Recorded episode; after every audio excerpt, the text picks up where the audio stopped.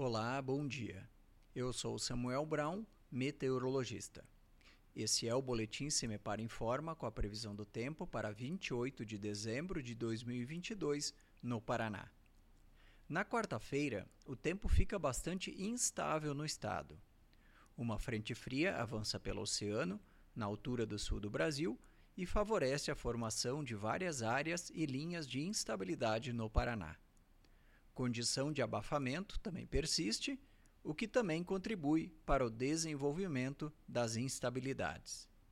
Há risco de tempestades nas diversas regiões paranaenses, ou seja, deve chover forte, com descargas atmosféricas e rajadas de vento associadas.